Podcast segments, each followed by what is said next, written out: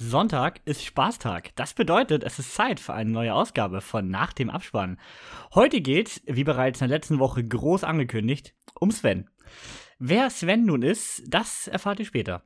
Außerdem erwartet euch eine Preview zum Film Fragil, eine französische romantische Komödie, die in der nächsten Woche in Deutschland startet. Dazu gibt's hier zwei Sneaks und eine Trashperle, die sogar ich mal gesehen habe und das auch noch im Kino. Und damit viel Spaß mit Folge Nummer 54.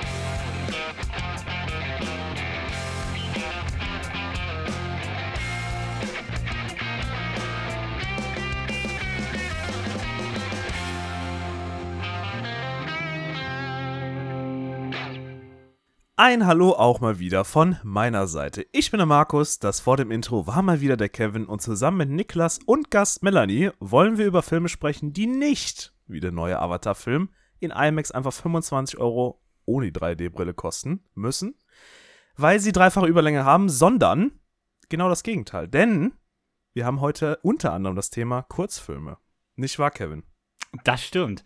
Aber bevor wir mit den Kurzfilm starten, Marius, was hast denn du zuletzt gesehen? Oh, äh, eingeschlossene Gesellschaft. Ich Oh. äh, weiß, der Film ist bei mir ja nicht sehr weit oben äh, ursprünglich auf der Liste gewesen.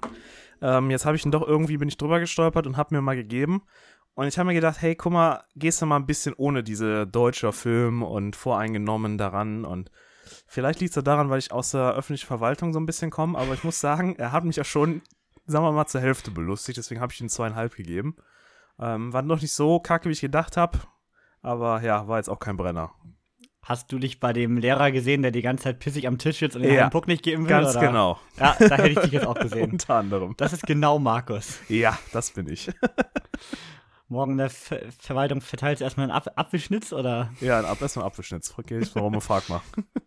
Ich fand ihn aber, ich habe ihm das auch nur zwei gegeben, weil ich auch mit dieser Art von deutschen Filmen so wenig anfangen kann. Ja. Aber der war sogar noch einer der besseren, da gebe ich dir Ja, sogar recht. muss ich sagen. Also zweieinhalb hätte man dem vielleicht sogar geben können. ein bisschen unterschätzt. Ja. Obwohl das Ende auch schon wieder echt over the top war. Ja, das wollen wir nicht drüber reden und auch äh, ein paar Wendungen hätten wir auch schon sehen können und alles, aber mein Gott, aber es ist halt so wie das. Äh, Fand ich okay. Und wieder einer für deine Corona-Filmtheorie, Marius. Ja, ein Kammerspiel. Da war Aber er wieder. richtig, ja. Also wir müssen echt mal, jemand muss hier mal eine Studie anführen, ob die äh, Kammerspiele früher, ob wir die nur weniger wahrgenommen haben oder ob es sie einfach in genau derselben Regelmäßigkeit gab. Das wäre mal interessant. Äh, Niklas. Ähm, ich habe das Guardians of the Galaxy Weihnachtsspecial gesehen. Oh. Disney Plus. Ganz, ganz früh. So Damit- Neu? Supermärkte. Ja. ihrer Weihnachtsdeko. Ja, ja, seit, ich glaube, seit gestern sogar ist es Okay. da, ne? Am Freitag kam das, genau. Am Freitag vielleicht, raus, ja. Ähm, ja, für Fans von Guardians of the Galaxy auf jeden Fall Must-See. Gibt einen sehr prominenten Stargast dabei. Ohne zu viel vorwegzunehmen. Und ähm, ja, sonst ganz nett sind diese 45 Minuten Specials, die hat man ja schnell mal weggeguckt, ne? Aber ist jetzt auch nichts Außergewöhnliches. Aber Macht ist ja, nicht die Story. aber ist ja wirklich in der, in der Lore mit drin, ne? Ist ja nicht irgendwie ein Special, was nur Ja, aber das läuft. wird, das wird ziemlich losgelöst davon sein. Also abgesehen von der Randnotiz in irgendeinem Dialog in einem der zukünftigen Filme, wird das, glaube ich, nicht mehr zur Anwendung kommen. Okay. Können wir nächste Woche tatsächlich mal drüber reden. Ich habe es noch gar nicht geschafft und Markus anscheinend ja auch noch nicht. Nein. Ähm, aber habe ich eigentlich echt Bock drauf, weil das ist ja immer noch für mich der Kern des MCU. Noch wichtiger als die Avengers sind die Guardians, meine Freunde. Melanie, was gab's denn bei dir zu sehen? Oh, ich habe mich äh, tatsächlich in der letzten Woche nochmal, äh, beziehungsweise in dieser Woche nochmal mit Sherlock Holmes beschäftigt. Unter anderem, ich habe ja schon äh, gesagt, Basil Rathbone ist äh, mit mein Lieblings-Sherlock Holmes und tatsächlich habe ich mich da mal wieder so ein bisschen in die Welt begeben und mir wieder die Filme angeschaut, die man tatsächlich auch auf YouTube finden kann, auch auf Deutsch. Ist immer sehr gut. und genau, unter anderem, ich war ja auch mit dir in drei Filmen. Das stimmt. Und du hast dich mit der Vorlage von Enola Holmes beschäftigt, ne? Ganz genau. Ich habe angefangen, das Hörbuch zu hören. Ich habe den ersten Teil durch und direkt festgestellt, die Filme gehen einen anderen Weg. Aber müssen sie auch, sonst hätte Henry Cavill, glaube ich, nicht so viel Screentime gehabt. Nachher im zweiten Teil. Schon ganz gut, so wie die Filme das gemacht haben. Alles in Ordnung. Nicht schlecht. Ja, ich, was du gerade schon angedeutet hast, war ja mit dir am Freitag allein äh, Knives Out 2 gucken. Das war so ein absolutes Highlight der Woche. Und äh, der hat auch geliefert. Der ist genau, also wer den ersten mag, der mag auch den zweiten. Das kann man einfach schon so sagen. Und mehr braucht man über den Film auch gar nicht verlieren. Das ist, es ist eine Knives Out Fortsetzung. Und da können sie auch noch drei, Teil 3, 4 und 13 machen. Ich will immer mehr davon. Also, ich hätte nicht gedacht, dass ich nochmal eine Rolle finde, wo ich Daniel Craig fast noch passender finde als in einem Bond. das ist ja genau das, also er macht das so gut, also toll. Und ich dann ich auch noch als riesen Edward Norton Film, also äh, Fan, also absolute Punktlandung der Film. Aber da reden wir mal drüber, wenn äh, die anderen beiden den hier auch gesehen haben, denn er kommt ja am 23. Dezember dann bei Netflix. Und, und Knives Out wird nachher auch nochmal Thema, aber wollen ja mal ein bisschen hier noch die Spannung halten. Wartet mal ein bisschen den Sneakerlebnissen, Freunde. Aber vor einer Woche, da waren wir auch im Kino, und zwar zu den Flensburger Kurzfilmtagen. Ja, das ist äh, ein Filmfestival hier im Norden. Äh, Markus, kann man jetzt sogar im Nachhinein sagen, ist extra dafür hergefahren? Traurige Geschichte, aber. Denn der Rest des Wochenendes hat leider nicht so stattgefunden wie ja. geplant. Gute Besserung ans Ding. Ja, gute Besserung. Ähm, und so waren wir mit Melanie bei den Flensburger Kurzfilmtagen. Erzähl doch was darüber, Melanie, weil Markus und ich waren nun zum ersten Mal da, du ja schon ein bisschen öfter. Genau. Ich ähm, habe in Flensburg studiert und habe deswegen mit den Flensburger Kurzfilmtagen natürlich eine ganz andere Verbindung, denn ich habe dort schon tatsächlich mitgeholfen. Ähm, die Flensburger Kurzfilmtage sind halt wie so, wie so ein Filmfest, äh, wie es nun mal so ist, mit Wettbewerb aufgebaut. Das heißt, es gibt am Ende sogar noch Preise. Es gibt eine Jury, die die Preise vergeben soll. Es gibt den Publikumspreis, den gibt es, glaube ich, auch schon ewig. Und äh, es gibt sogar extra noch einen Preis für äh, die dänischen Beiträge. Es gibt extra einen dänischen Wettbewerbsblock. Liegt daran, dass Flensburg ja natürlich zu Dänemark eine gewisse Verbindung hat als äh, Grenzstadt in dem Moment. Ähm, genau, die Flensburger Kurzfilmtage, die sind aufgebaut mit einem, von einem künstlerischen Leiter, nämlich Carsten Wiesel. Äh, mit Unterstützung vom Film Korte e.V., wo die Geschäftsführung Maja Petersen und Tom Detlefsen als Vorsitzende einmal wichtig zu nennen sind, weil das wirklich drei wichtige Personen sind, die das Ganze immer so vorantreiben. Was das aber äh, besonders macht, ist einfach die Eingliederung der Studierenden. Mit der Hochschule und der Uni Flensburg gibt es eine Kooperation. Und deswegen laufen darüber die meisten Sachen. Äh, wir haben ja jetzt auch schon mitbekommen, selbst die Plakate, der Trailer, die Programmhefte, die Eintrittskarten hat eine einzige Studentin entwickelt und umgesetzt mit Hilfe von weiteren Kommilitonen. Ähm, die Filme werden gesichtet in Form von Seminaren. Da war ich selber auch dabei, äh, das ein oder andere Mal. Ähm, das äh, ist meistens so ein Wochenseminar. Also es geht dann wirklich eine Woche. Es sind über 800 Einreichungen meistens, die da kommen. Und in so einer Woche kleines Programm müssen natürlich erstmal rausgefunden werden, welche Filme sollen da jetzt rein. Das machen die Studenten. Und äh, die Studenten machen das mit einem Punktesystem. Äh, die äh, werden in kleinen Gruppen eingeteilt und vergeben dann Punkte, sodass dann Carsten entsprechend eine, eine Rankliste hat, mit der er dann das Programm erstellen kann. Und das macht er dann immer noch mit einer kleineren Gruppe. Da war ich auch schon mit dabei. Da waren wir drei Studenten, die mit ihm zusammen auch mal das Programm fertig gemacht haben und eingeteilt haben. Und wirklich sehr, sehr spannend. Ich finde, das macht dieses Filmfestival so besonders, dass so viele Menschen äh, engagiert dabei sein können, die einfach wirklich gerade mit dem Studium eigentlich beschäftigt sind und das so nebenbei machen und dadurch natürlich eine ganz andere äh, Herzensangelegenheit dahinter haben und äh, dass diese Mitarbeit halt so möglich ist in dem Moment. Das macht so diese Flensburger Kurzfilmtage für mich aus. Das mal so kurz zusammengefasst. Sehr schön. Ähm, sorry. Du warst ja auch äh, mehrere Tage jetzt da. Markus und ich waren nur am Samstag dabei beim äh, Animationsfilmblog. Ähm, du warst ja die Tage davor noch da. Gab es da irgendwas, so besondere Highlights, wo du sagst, die müssen jetzt mal unbedingt erwähnt werden, weil die kannst nur du erwähnen? oh ja, da gab es. Unabhängig von den Gewinnerfilmen, weil die haben wir ja auch gesehen. Genau, da gab es äh, einige Highlights tatsächlich. Mein Programmheft ist voller Post-its, weil ich mir die da alle drin markiert habe. Ähm, wir sind gestartet äh, eigentlich mit dem Eröffnungsblock, aber zu dem Film, der da ein Highlight war, zu dem kommen wir noch, weil den habt ihr nämlich auch gesehen. Ähm, wir haben dann am Freitag, äh, waren wir dann wieder da und sind wieder eingestiegen äh, mit dem Wettbewerbsblock Nummer 4, was ist schon normal. Die haben ja dann auch immer diese netten Titel dazu. Ähm, und da ist auf jeden Fall Slotch zu nennen. Und Slotch, da bin ich mir ziemlich sicher, Kevin, der würde dir auch total gefallen, denn es geht um die möchtegern Musiklegende Slotch, die von seinem Liedermacher Demon Nufti tatsächlich in so dunkle Emotionsecken gebracht wird, dass er auch unbedingt gute Musik macht. Äh, seine Freundin Lisa kommt da aber so ein bisschen äh, zwischen, denn die wird schwanger und möchte natürlich gerne einen neuen Lebensabschnitt beginnen, auch mit Slotch zusammen. Und da hat Nufti natürlich ein bisschen was dagegen. Und als ich den gesehen habe, wusste ich, Kevin, der, der würde dir gefallen, glaube ich. Ganz, ganz sicher. Ja. Dann haben wir noch gehabt The Sausage One, das war im Wettbewerbsblock 5, auch am Freitag. Wir waren am Freitag sehr fleißig. da, äh, das macht es so besonders, dass diese äh, Zoetropen damit nochmal aufgegriffen worden sind. Das sind ja diese runden äh, Dinger, die äh, stille Bilder zu bewegten Bildern machen, wenn man sie dreht. Und äh, das war bei Sausage One in der Animation nochmal ganz stark mit inbegriffen und dadurch auf jeden Fall ein Highlight und sehr außergewöhnlich. Und absolutes Highlight und immer noch mein Liebling ist Staging Death von Jan Soldat. Ähm, da geht es nämlich um Udukia und ist ein Found-Footage-Film. Und man sieht 65 Todesszenen von Udukia, einfach zusammengeschnitten. Durchaus in einen Sinnzusammenhang. Und das Schöne ist, er greift sogar nochmal ein Zitat mit auf. Regisseure denken jetzt zunehmend angestrengt darüber nach, auf welche neuen Arten sie mich umbringen können. Irgendwann müsste jemand meine ganze Filmtode montieren. Das hat Udo Kier 1999 selbst gesagt.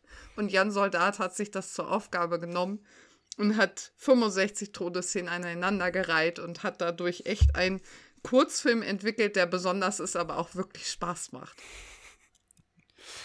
Mega. Okay. Ja, und dann war ja auch schon Samstag. Dann äh, sind ja die Chefs persönlich angereist. ähm, und ja, erstmal muss man ja sagen, das 51-Stufen-Kino in Flensburg ist halt schon mal eine wirklich schöne Location. Das ähm, ich weiß nicht, also ich bin auch so mal ganz gerne. Und auch mit diesem Empfangsbereich, mit diesem Barbereich, den sie da aufgebaut haben, das ist wirklich, äh, da haben sie, da hat man gemerkt, da hat, da hat jemand echt Herzblut hinter. Und ja, dann kamen wir zu diesem äh, tricky Filmblock und acht Filme wurden gezeigt und ich wusste vorher noch nicht, wie mir das Ganze gefällt, weil Kurzfilm im Kino hat man so ja eigentlich gar nicht. So fand ich kann man es ein bisschen mit der Sneak vergleichen. Man weiß nicht, was einen erwartet. Der gute Punkt ist aber, äh, bei der Sneak, wenn, wenn du nach einer halben Stunde merkst, oh, ist richtig kacke, dann, naja, ist der Abend verloren. Ne? Hier weißt du, nach zehn Minuten kommt vielleicht was Besseres. das macht das mit den Kurzfilmen gar nicht so schlecht, finde ich. Und, ähm, ja, wir können ja mal kurz mal ganz grob über diese Filme sprechen, die wir da gesehen haben. Und zwar begann das ja mit zwei, ich würde mal sagen, eher Kinderfilmen tatsächlich, die wir da gesehen haben. Einmal ähm, Mr. Paper, der seinen Geburtstag mit sich selber feiern möchte.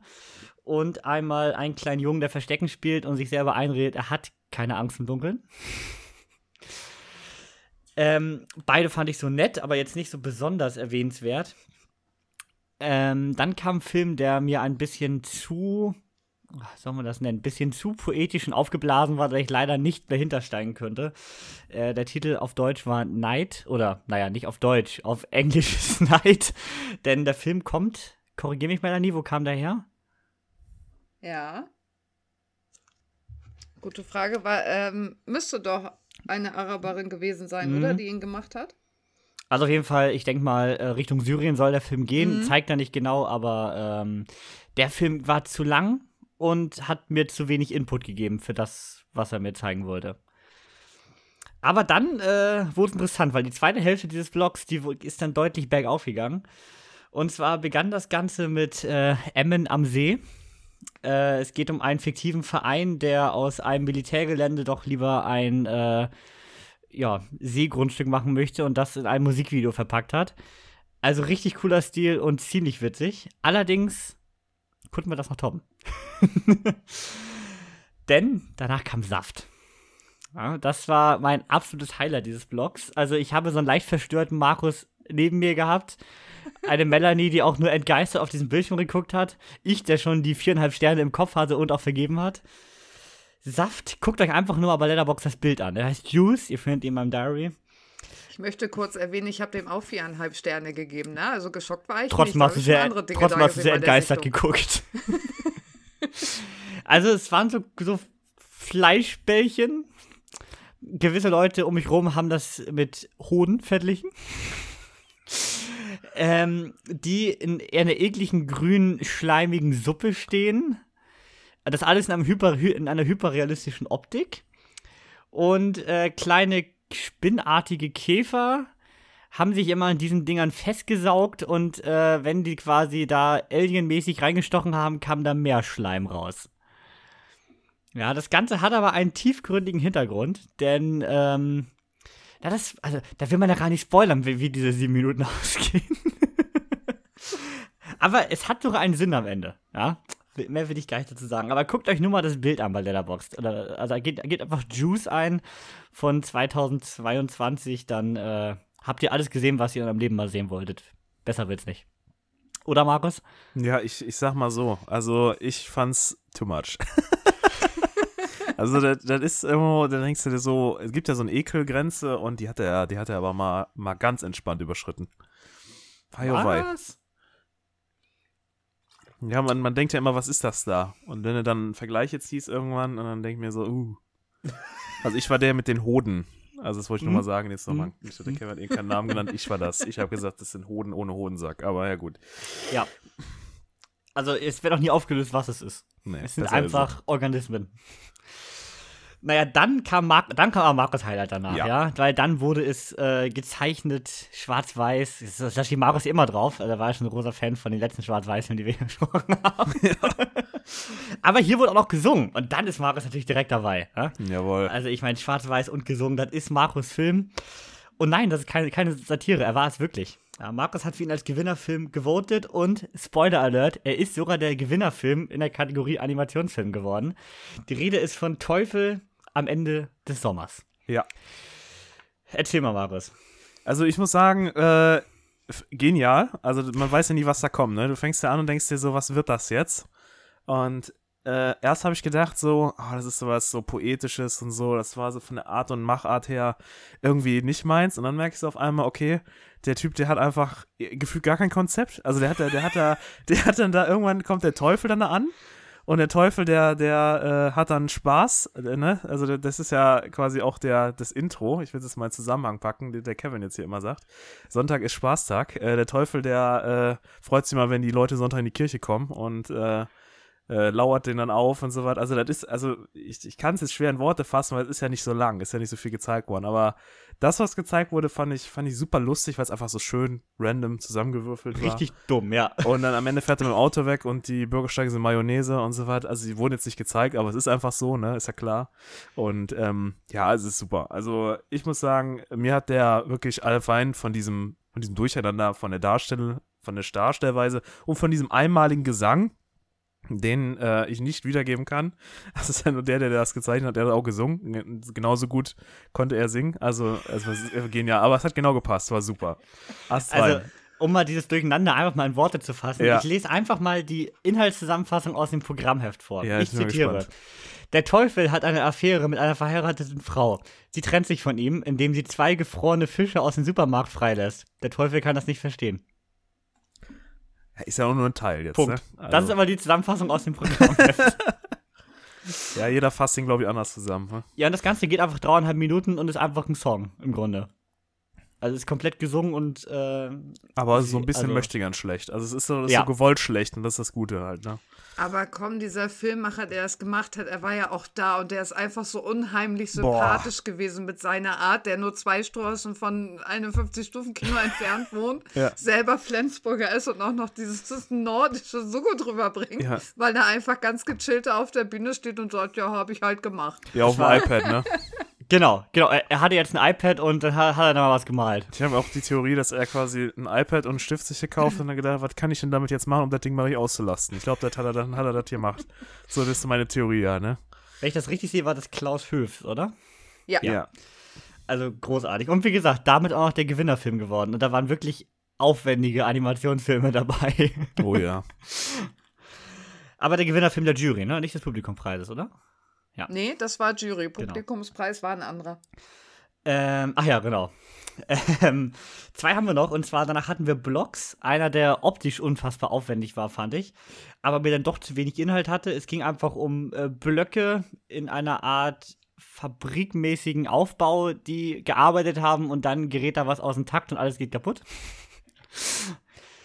Und der letzte, also der war mir auch schon wieder ein bisschen zu drüber, das war Doom Cruise. Ich war kurz davor, einen epileptischen Anfall zu kriegen, glaube ich, bei diesem Film. Also der hatte einen ich nenne es mal, sehr aufdringlichen Stil. Äh, sehr, sehr bunt, sehr hell und sehr schnell. Ja, ist und mit Wasserfarben gemalt so gewesen. Genau. Ne? Und, dann, und dann alles, die Perspektive stimmte nicht, aber trotzdem sind die Bilder ja wie so ein Film angereiht. Also mir wurde ein bisschen schlecht zwischenzeitlich.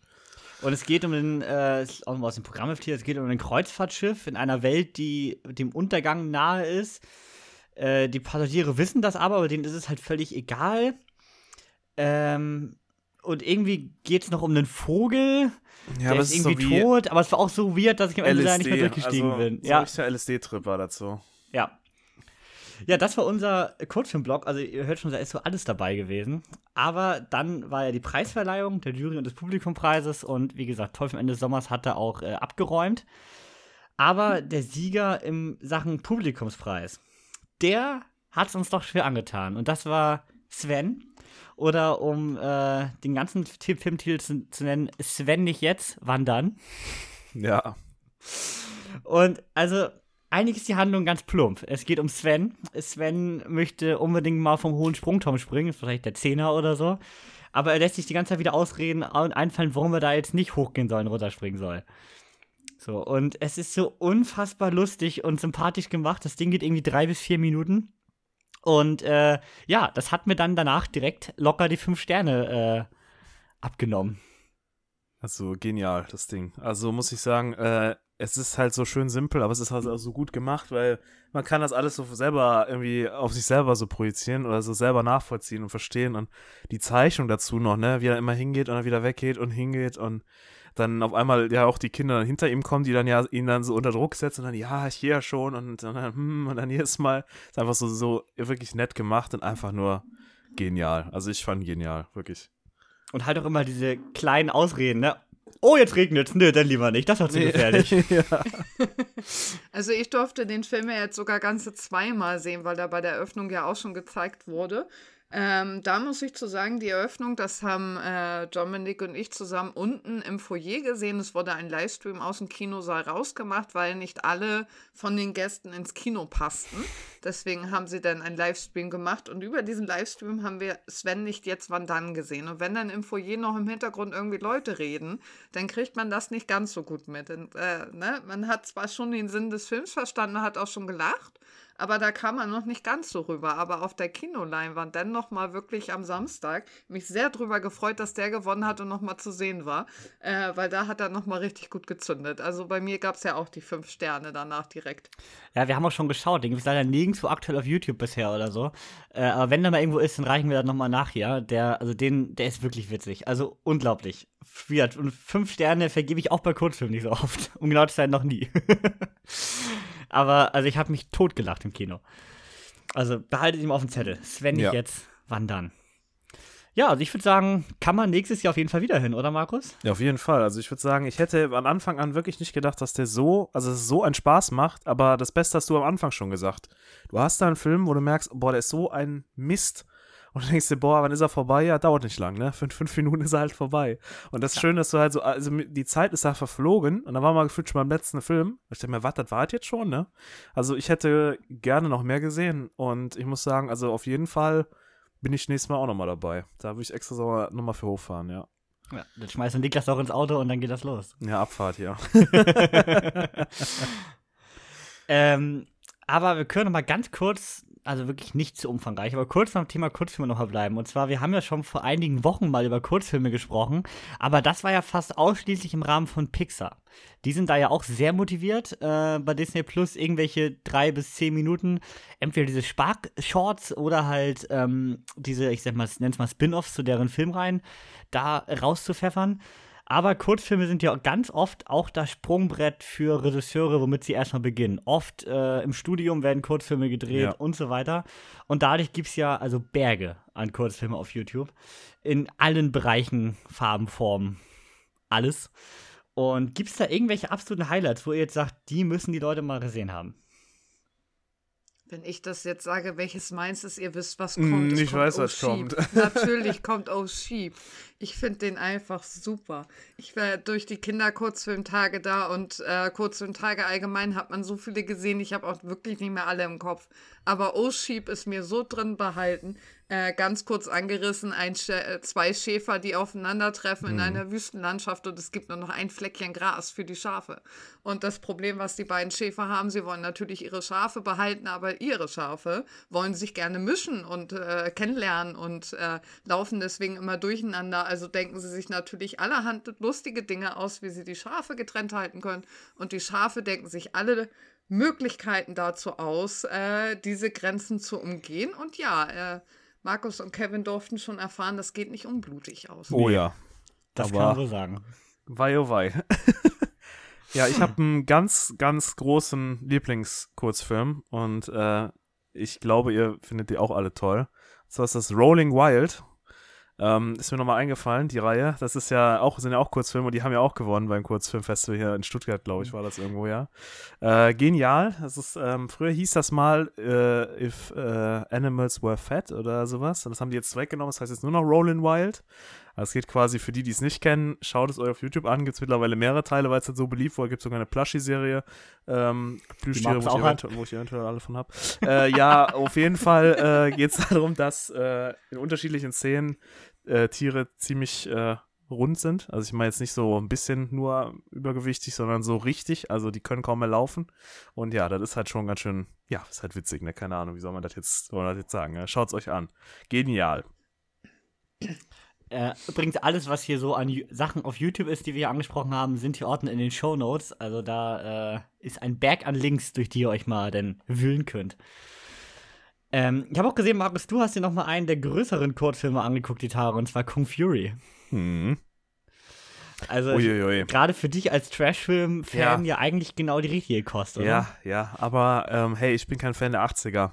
Also ich sag mal so, ich bin da nicht, das ist nicht meine Zeit, ähm, bin ich zu jung für. Ähm, und ich muss sagen, also ich habe am Anfang mich ein bisschen schwer getan mit dem Film. Der geht ja eine halbe Stunde, glaube ich. Und ähm, als ich dann so am Ende festgestellt, also dass man so am Anfang, das war schon am Anfang festgestellt, hat, dass es einfach nur darum geht, total überdreht zu sein, habe ich ihn besser verstanden. Aber dann irgendwie so zwischendurch, ah, also er war mir schon zu drüber. Es ist schwierig, dass ich sowas sage, aber er war mir tatsächlich schon zu drüber. Aber ähm, sicherlich für eine halbe Stunde mal, äh, mal was ein bisschen ohne viel Geist und Verstand mal zu, guck, äh, zu gucken, wunderbar. Also den, für alle, die Trashfilme lieben, ist das auf jeden Fall eine Empfehlung, aber wirklich, für mich war persönlich zu viel. Also seit, seit langer, langer Zeit ist dazu ja auch ein äh, ja, langer, Langfilm, ein vollständiger Film geplant. Aber irgendwie kommt man damit ja auch nicht so ganz voran. Und ich weiß noch nicht, ob das Konzept sich auf zwei Stunden Nee. trägt. Ich glaube Nein. nicht. Auf gar keinen Fall, glaube ich nicht. Ähm, aber ich finde das Ding auch ganz witzig. Und ich meine, es ist fucking David Hasselhoff dabei. Ja, nur kurz, ne? ja, aber was über mehr. Und der Soundtrack ist von ihm. Ja, der ist auch stark. True, True Survivor ist mittlerweile mein Favorite Song von ihm. Der ist echt gut, ja.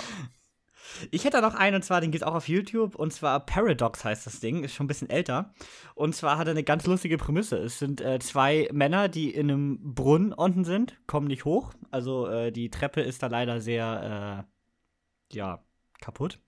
Und die beiden Männer sind unten im Brunnen und der eine ist sich sicher, er ist in seinem Garten gerade in den Brunnen gefallen in der Gegenwart und der andere behauptet ganz klar, die, sie seien im Mittelalter und werden in diesem Brunnen gefangen genommen. Und in dieser Viert Viertelstunde, ähm, ja, kommt man eine Lösung dann langsam näher. Wer von beiden denn nun äh, wirklich weiß, wo sie sind. Auch interessant, ne? Also das ist eine ganz lustige Sache tatsächlich. Äh, den kann ich empfehlen. Was ich noch interessant finde, sind so diese Umsetzungen, äh, ich sag mal, von Videospielen oder von Filmreihen, aber von Independent-Regisseuren. Zwei, die man da mal erwähnen könnte, wäre die Darth Maul-Verfilmung von Sean Bu, die absolut großartig ist und aus Deutschland kommt. Die kenne ich tatsächlich durch Markus damals, der da ja auch großer Fan von ist. Ja. Und äh, es gibt einen Uncharted-Kurzfilm mit äh, Nathan Fillion in der Hauptrolle. Und ja, Leute, hätten sich die Uncharted-Regisseure das mal vorher angeguckt, hätten sie gewusst, wie das aussehen sollte. Die kenne Also, ich tatsächlich auch nicht, glaube ich. Ich äh, kenne nur die von Assassin's Creed, aber die sind auch offiziell quasi Mhm. Lineage, Lineage oder so heißen die ja. Ähm, ja, es ist okay jetzt, aber jetzt nicht sowas, wo ich sage, dass ich da jetzt großer Fan von bin. Ja, aber dieser Uncharted-Fanfilm, der ist halt auch mit Stephen Lang, den kennt ihr ja aus ähm, Don't Breathe zum Beispiel oder halt Avatar. Und äh, Nathan Fillion halt als Nathan Drake und das ist optisch eine 10 von 10. Also den hätte ich direkt danach, wäre ich Sony, wäre gesagt, hier, los, nehmen wir. also, mir völlig unverständlich, wieso man sowas in einem Kurzfilm von einem nicht großen Studio schafft, aber nicht ähm, bei Sony. Ja. Ich würde sagen, so viel mal im Großen und Ganzen zum Thema Kurzfilme, oder? Ja. Es geht im nächsten Jahr dann weiter bei den äh, Flensburger Kurzfilmtagen. Aber äh, kann man nur empfehlen, geht da mal hin und, wie ich schon mal die gehört habe, pünktlich Karten kaufen. Du hast dir diesmal besorgt. Es ist fast Ja. immer sold out, das Ganze, ne? Also Twiki äh, war meines, äh, als ich da noch gearbeitet habe, war Twiki zum Beispiel das erste Programm, wo die Karten immer weg waren. Das hat sie auch nochmal erwähnt Äh, bei der Preisverleihung. Ja, genau, deswegen habe ich das auch äh, direkt für uns natürlich gleich reserviert, weil ich gesagt habe, ah, die sind schnell weg. Meiner Erfahrung nach, jetzt hat es ein bisschen länger gedauert, aber das mag auch an Corona gelegen haben, weil jetzt natürlich nochmal abgewartet wurde, wie jetzt die äh, Geschichten da im November laufen und geregelt sind, die Veranstaltungen und so weiter. Und äh, deswegen waren einige noch zögerlich, aber wenn man dann selber da war, hat man auch ganz schnell erfahren, auch das Programm, in das man jetzt geht, das ist tatsächlich dann ausverkauft. Und das war bei Twiki dann auch wieder so. Das war im Ende nachher ausverkauft. Ja, also, Saal war voll und ich finde, sowas für solche Sachen immer noch ein schönes Zeichen, dass sowas noch funktioniert, ne? Um mal die Überleitung zu schaffen, wer auch mit Kurzfilmen begonnen hat und nun seinen ersten Debütspielfilm äh, produziert hat, das ist Emma Beneston. Und äh, die hat einen Film gemacht namens Fragile, eine französische romantische Komödie, die in der nächsten Woche am 1.12. in Deutschland startet. Leider nur in einigen Kleinkinos, aber wir haben vorab einen Screener bekommen von Flirsen Film Promotion. Vielen Dank dafür. Und äh, wollen noch mal so eine kleine Preview machen, denn ich glaube, ich weiß nicht, hast du ihn noch, noch geschafft, Markus? Nee, ich habe Ah, okay. mir das nochmal angeguckt, habe mir gesagt, nee, naja, also es ist nicht mein Film. Also, okay. Äh, ja, Niklas, Mel Mel Melanie und ich haben uns den angeguckt und äh, waren alle recht begeistert, weil ich so von euren Ratings gesehen habe. Melanie auch schon eine recht lange Review dazu geschrieben und deswegen kannst du auch mal anfangen und uns erzählen, worum geht's denn eigentlich in dem Film? Ja, es geht um Ass. Und äh, zwar ist Ass Leben eigentlich perfekt. Ne? Er arbeitet auf einer Austernfarm, lebt mit Mutter, Schwester und Großmutter im französischen Städtchen Cité und möchte endlich mit seiner Freundin Jessie den nächsten Schritt wagen. Die wiederum hat ge gerade ganz anderes im Kopf, denn ihre schauspielerische Karriere geht steil bergauf. Das vor allem durch seine Naivität. Nun einiges schief läuft, kann man sich vorstellen, aber wie gut, dass es Freunde gibt und sich sogar eine alte Bekannte wieder zeigt. Mhm. Aha. Und ja, ich habe mir gestern Abend erst angeschaut. Äh, Ich glaube, Niklas auch, wenn ich es bei Letterboxd richtig gesehen habe. Heute Morgen. Heute Morgen, also ganz, ganz frisch hier äh, sind wir dabei. Und mal so ein ganz erster Eindruck, Niklas. Wie fandst du den denn? Ach, der war eigentlich ganz schön. Ist halt wie üblich bei diesen romantischen Komödien. Die sind jetzt storytechnisch nicht so besonders, sind relativ vorhersehbar, aber der Film hat es geschafft, dass du dann doch mit den Charakteren mitfühlst und ja, das ein oder andere Mal mit Ass wirklich gedacht hast, yo, das machst du richtig oder no, das machst du richtig falsch. Ja, das trifft sehr gut tatsächlich. Äh, ich habe ihn auch gestern Abend, wie gesagt, erst geschaut und ich hätte nach dem Klappentext, nach der Beschreibung, denn doch einen deutlich ernsteren Film erwartet, der deutlich mehr romantisches Drama als Komödie ist, aber gerade durch einen Haufen Nebendarsteller in diesem Film wird der Film dann doch ziemlich zur Komödie, muss man sagen. Ähm, ja, wie Melanie schon sagte, er möchte halt äh, mit seiner Freundin den nächsten Schritt wagen. Die allerdings denkt sich, naja, sie nimmt sich lieber den reichen Regisseur. Oder nee, mit, Mitdarsteller, Mitdarsteller. Den reichen äh, Mitdarsteller aus ihrer höchst populären Serie. Und ja, er möchte sie halt immer jetzt beeindrucken, indem er sie, also er möchte sie irgendwie wieder zurückhaben, möchte sie beeindrucken und da sie großer Fan vom Tanzen ist, ähm, ja, nimmt er sich seine Freundin, oh, ich bin mit Namen immer so schlecht. Lila. Lila, ne? Nimmt seine Freundin Lila und er möchte mit ihr tanzen lernen, um sie dann quasi auf einer anstehenden Party des Regisseurs, wo beide zu Gast sind, zu beeindrucken. Auf dem Weg dahin geht natürlich einiges schief, vor Ort natürlich auch. Anders kann man es nicht sagen. Ähm, ich fand aber, da hatte so einen richtig schönen Flair. Also ich bin ja eigentlich nicht so ein riesen Fan von romantischen Komödien und denn auch noch französische. Das ist ja immer so eine ganz schwierige Sache. Aber, und dann ja auch noch, wir haben ihn ja auch noch im Original mit Untertitel gesehen. Das heißt, äh, du wärst ja auch die ganze Zeit mit diesem Französisch vollgeschwallert. Finde ich immer schwierig, weil beim Englischen, da liest du vielleicht auch automatisch mit, weil Untertitel da sind, aber du verstehst den Film halt.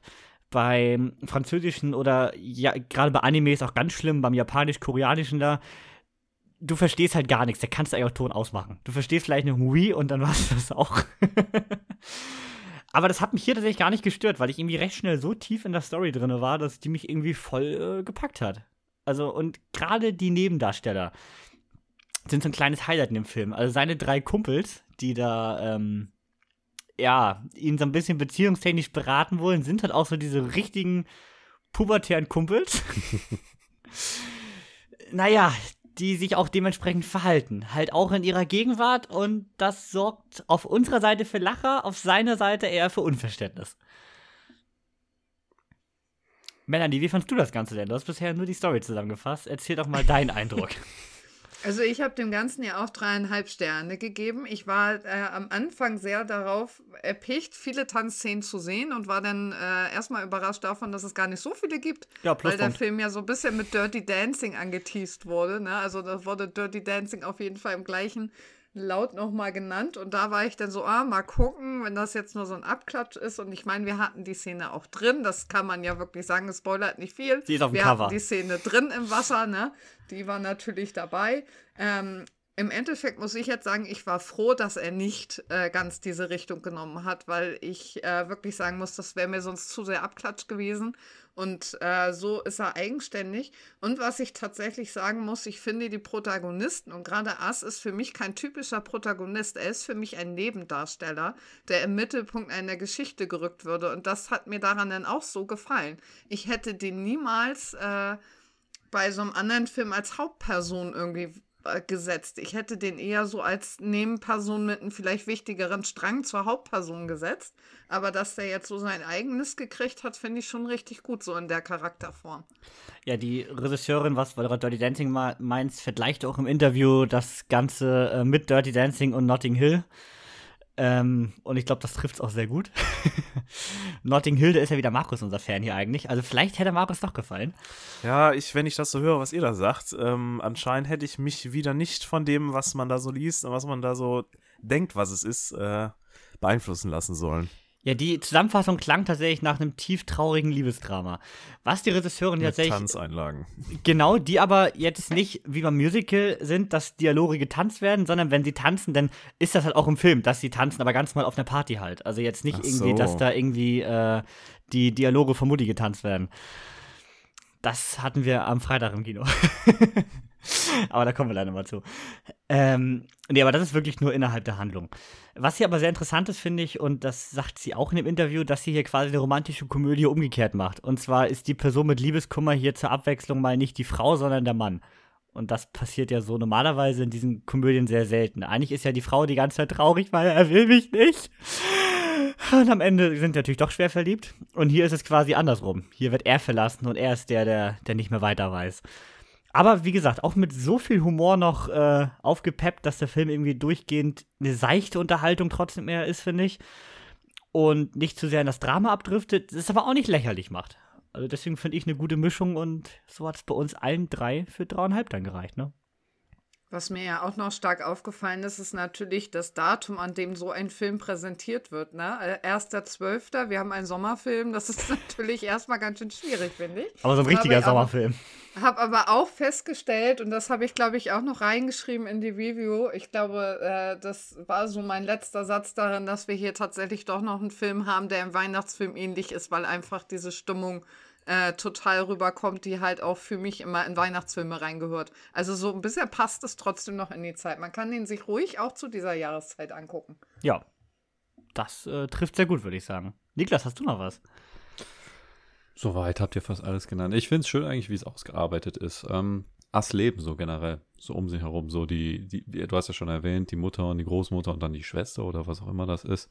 Äh, alle eigene Charaktere, die alle ganz andere Ansprüche an Ass stellen. Fand ich schön gemacht. Und seine Freunde sind natürlich alles, ne? Und klar, dieses Klischee von wegen, der Mann muss immer der, der Starke sein, der keine Trauer zeigen darf, der nicht am Boden sein darf. Und seine Freunde üben diesen Druck auf ihn aus, bis sie dann auf einmal merken, Moment, das macht gar keinen Sinn. Und dann selber wechseln. Das ist doch schön, oder? Im Film lernen mal alle was. Stimmt, ja, tatsächlich.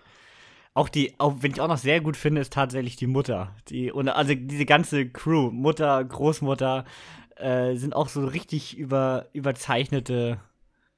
Wie vom, wie, ja, Ja, ist, genau, die, die, die Mutter, die unbedingt will, dass er verheiratet wird. Egal, ihm ist eigentlich, ihr ist eigentlich egal mit wem, Hauptsache er ist verheiratet und äh, er soll Jess doch nicht fallen lassen und dann die Oma, die dann so ein bisschen hinter die Fassade guckt und merkt, nee, Jess, Jess ist eigentlich nicht zu ihnen, ne? Und äh, auch so ihren eigenen Weg geht, ne? Das sind auch die unterschiedlichen Entwicklungen von den Charakteren, mhm. die sie dann widerspiegeln ja, also ich würde sagen, Empfehlung kann man gut mal gucken. Gerade wer so auf diese Art von romantischen Komödien steht, da hat hier, glaube ich, auch mal jetzt nichts so richtig Neues, aber mal ein bisschen anders. Also so richtig, genau. der ist jetzt, der bricht jetzt nicht komplett aus, aber ist jetzt auch nicht das 0815 Schema F der romantischen Komödien. Klar. Ein bisschen französische Sonne im kalten Winter. Das stimmt. Südfrankreich und hm. mal nicht Paris. Ja, sonst spielen sie immer in Paris. Genau, wir verarschen Paris die ganze Zeit. Stimmt, tatsächlich. Ja. Dann würde ich sagen, das war es soweit zu äh, Fragil. Kommen wir als nächstes zu den Sneak- und Kinoerlebnissen. Und wenn ihr jetzt sagt, oh, das interessiert mich ja gar nicht, bleibt dran, weil danach kommt noch eine ganz besondere Trashperle, ja. Bis gleich.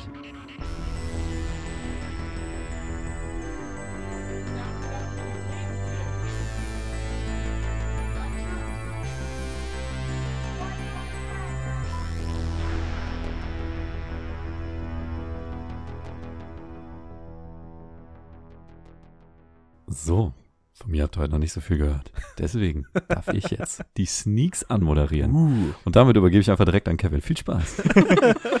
ja, euer Shitstorm kommt nämlich danach. Ähm, wir waren Mittwoch in der Sneak und haben Zeiten des Umbruchs gesehen oder im Original Armageddon Time. Äh, kam auch diese Woche direkt im Kino, ins Kino am 24.11. Und es wundert mich ja, dass der Film keinen größeren Start hat, so vom ganzen, äh, ich denke mal, der wird nicht günstig gewesen sein. Aber kommen wir erstmal zur Handlung. Und zwar, im Grunde ist der Film einfach eine Geschichte über Familie und Freundschaft, aber auch über Rassismus und Antisemitismus. Und über allem schwebt so dieser amerikanische Traum, äh, erfolgreich zu werden. Es geht nämlich um den jungen Paul. Paul ist äh, mitten in der Pubertät, vielleicht sogar noch altersmäßig kurz davor, und weiß noch nicht ganz so genau, wo sein Platz in der Welt ist. Bei seinen diversen Fehltritten zu Hause, er ist wirklich ein richtiges Arschlochkind am Anfang. Also in der Schule richtiges Arschloch, zu Hause auch nicht gerade nett. Ähm, naja, dazu kommt dann noch häusliche Gewalt des Vaters, der das sich nicht zu schade ist, das Kind ordentlich mit dem Gürtel zu verdreschen. Und so bleibt seine einzige Bezugsperson sein Freund Johnny, welcher allerdings nicht der beste Einfluss für ihn ist, ähm, sowie sein Großvater. Und so sehen wir hier einfach zwei Stunden von Pauls Jugend bzw. Kindheit. Und der Cast, der kann sich sehen lassen, denn die ganze Familie ist echt stark besetzt. Der Vater ist äh, gespielt von Jeremy Strong, die Mutter Anne Hathaway und der Großvater Anthony Hopkins, der sich hier auch wahrscheinlich direkt die nächste Oscar-Nominierung abgeholt hat. Also ich weiß nicht, wenn einer alte Menschen spielen kann, der wird immer besser. Also umso älter Anthony Hopkins wird, umso besser wird der Typ. Und gefühlt hat man dem auch extra Szenen gegeben. Also Hauptsache, da kriegt er eine Oscar-Nominierung so. Also manche Lines dachte man schon so, ja, da haben sie extra dafür geschrieben. Wiederum für einen Oscar-Film ist der Film eigentlich zu früh im Jahr, aber schauen wir mal, wohin es entwickelt. Und der ganze Film hat mich am Anfang wirklich sehr an Belfast erinnert. Man hat hier so eine, so eine Kindheit in schwierigen Zeiten. Also hier in der Form 80er Jahre USA, eine jüdische Familie. Ähm, deswegen, das hat schon echt Parallelen zu Belfast gehabt und diese Bezugsperson hier nicht der Großeltern, aber nur, nur zum Großvater. Aber das war halt schon sehr nah dran. Und Belfast habe ich ja bekanntlich viereinhalb Sterne reingedrückt. Da war ich ja großer Fan. Hier war ich nach der Hälfte auch noch bei so doch vier. Da war ich noch richtig begeistert. Allerdings im letzten Drittel fällt er für mich stark ab, weil er da mir zu wenig Neues zeigt und zu wenig Entwicklung. Und diesen Story-Arc, den der dann aufmacht, der hat mich, der hat mich nicht so abgeholt, muss ich sagen. Deswegen, also richtig stark inszeniert und auch richtig tolle Optik. Also der günstig war das ganze Ding bestimmt nicht, gerade auch mit dem Cast noch. Spricht natürlich auch dadurch wichtige Themen an, aber bietet irgendwie zu wenig Inhalt für das, was er sagen will. Das klingt so flach, aber der hat zu wenig eigene Identität. Der Film plätschert so ein bisschen, gerade im Mittelteil und gegen Ende, dann ein bisschen lange vor sich hin und es passiert zu wenig, finde ich. Und so fällt er halt am Ende ein bisschen ab und hat es dann leider nur noch auf drei Sterne geschafft bei mir. Aber trotzdem ein guter Film, ein wichtiger Film und ich liebe Anthony Hopkins. so, Mic Drop. Alles gesagt. Das sind aber fast alles Punkte, die ihr über eure Sneak nicht sagen könnt. Oh wei. Ach so, noch ein Punkt kurz zu ähm, meiner ganz kurz. Am Ende fällt er wirklich so sehr ab, dass ich äh, die letzten zehn Minuten echt weggenickt bin und ich war echt nicht allzu Schon müde wieder. und der, ja, mal wieder. Dies, aber wenn in der Sneak halt gegen Ende des Films keine Entwicklung mehr ist und nichts mehr passiert, der Film auch noch knapp zwei Stunden geht, schade. Da hätte man deutlich mehr draus machen können. Also der hat echt in der letzten halben Stunde sich von vier auf drei Sterne runtergeschoben. Ja, das wollte ich nochmal loswerden. Tja, Aber ihr wart ja auch in der Sneak. war schlimm. Also ich wollte den Ja. Film eigentlich sehen. Also das war so, ich hab, äh, wir gucken immer so, was kann kommen. Und es waren zwei Filme, die da standen. Und ich wollte eigentlich deinen Film, ich wollte ihn eigentlich sehen. Ja, was haben wir bekommen, Niklas? Ja, Shattered, Dingsbums Affairs, ne? Ich habe gar nicht gemerkt, den hatten wir ja vor zwei Wochen schon mal, ne? Mhm. Der Kevin hat den in der Sneak besprochen und ähm, wir haben den Film, der fing an und so bi- bis zu also zehn Minuten ist mir nicht aufgefallen, dass Kevin genau über diesen Film schon mal erzählt hat.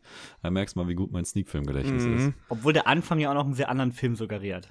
Ja, das stimmt. Und ähm, du hast ihn mir auch besser verkauft. Also da, Mhm. nach deiner Erklärung hatte ich noch mehr Bock drauf. Leider ist das dann dann sehr steil abgeflacht, ne, Kevin? Äh, ne, Markus. Mhm. Also ich sag mal so, es gibt ja Ausfälle, dann gibt es richtige Ausfälle und dann gibt es solche sogenannten Totalausfälle. Und für mich ist dieser Film unter einem Totalausfall. Ich fand ihn ganz schlimm. Also ich fand ihn wirklich ohne Worte. Ich fand alles ätzend an diesem, an diesem Kack. Du hast da so schön, ich, ich sehe ja gerade im Skript, ich möchte die ganze Zeit darauf irgendwie hinkommen, Nickers. Du hast dem da einen Begriff hingeschrieben, wie was du von dem Film hältst. Ich möchte, dass Hm. du jetzt mal vorträgst. Was hältst du denn davon? Wie ist er denn für Das dich? ist Abfall der Schadstoffklasse 3. Ja, Sondermüll. gut an. Ich hatte dem ganzen drei Sterne gegeben. Ich auch. Melanie auch.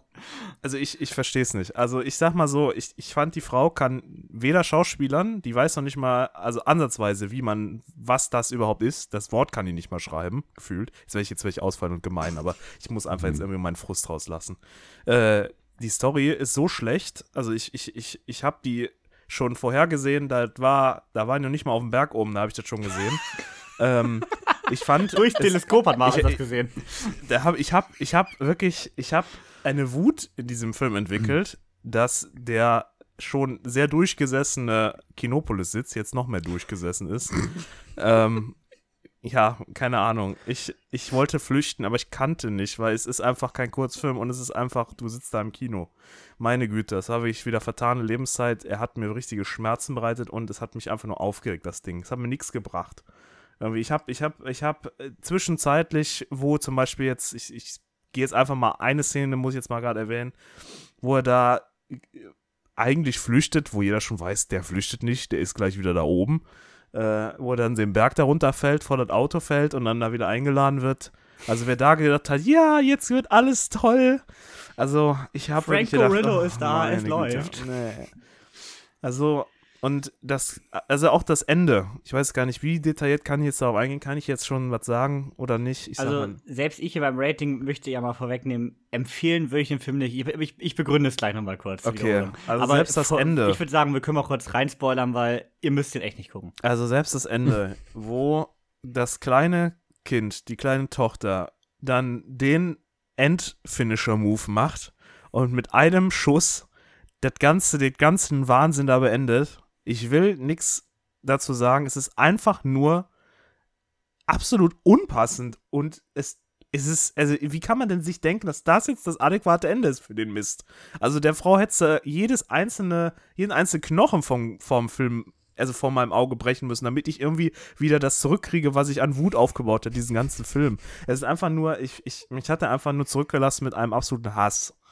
Ich habe nochmal erst einen halben Stern aus der Wut rausgegeben, aber als dann diese Wut irgendwann nach ein paar Stunden und ein paar Beruhigungstabletten wieder, als ich wieder runtergekommen bin, habe ich mir nochmal gedacht, Moment, ja gut, was hast du den anderen Filmen einen halben Stern gegeben? Also, nee, komm, gib's dir mal einen Stern. Aber mehr ist auch wirklich nicht drin und das war schon nett von mir. Also mehr kriegt er auch nicht. Da ist kein Spielraum mehr. Es ist so ein Film, der sich ganz gut in unserem Fass machen würde. Ne? Ja, so aber ein Boden- Euro für die Blu-ray. Das ist so was, da. weißt du, wir, wir sagen ja immer, wir, das ist ja unsere, unsere Doppelmoral. Wir sagen immer, wir greifen da Mhm. rein und den Film nehmen wir. Ha. Nee, nee, nee. Es gibt auch Filme, die ziehen wir da raus und denken, ach nee, und schmeißen den wieder rein. Und das ist so ein Film, der ist ganz unten, den greifst du schon nicht. Und wenn du ihn greifst, dann brichst du ihn durch. So ist das. So ein Film ist das. Haben wir auch schon gemacht. Wir haben auch schon das durchgebrochen. Ähm, ich, ich, ich will ihn einfach nur vergessen. So, ich habe Bedarf, mich zu rechtfertigen.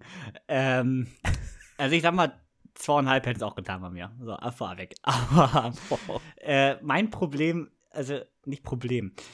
Es gibt ja, jeder hat so dieses Genre, was ihn irgendwie immer abholt. So, und das sind bei mir definitiv Home Invasion Filme. Es gibt da noch so einen Film, der genauso schlecht bewertet ist und genauso schlecht von einem gewissen Keanu Reeves gespielt ist, wie hier von Lily Krug. Und zwar nennt sich der Film Knock Knock. Das ist ja wirklich auch schon harter Tobak gewesen. Und auch diesem Film habe ich drei Sterne gegeben. Denn diese plumpen Home Invasion Filme, wo jemand zu Hause quasi überfallen und fertig gemacht wird, die holen mich irgendwie immer ab. Ich kann dir bei Letterbox sieben, acht Stück davon zeigen ich weiß nicht, ist genau so ein Genre, was mich immer catcht. Und jetzt noch in der Sneak, ja, sie spielt unfassbar schlecht, also unfassbar schlecht. Die ist ja, wie im letzten Mal erwähnt. Habe ich ganz vergessen. Was ist denn mit der Synchro schiefgegangen? Ja, also wie letztes Mal schon die erwähnt. War immer zwei ja Sekunden Offset war die doch und hat dazu ja die, gepasst. Also sie ist ja die Tochter von Veronika Ferris, deswegen wurde ja auch bei der letzten Wetten das Ausgabe unfassbar promoted dieser Film.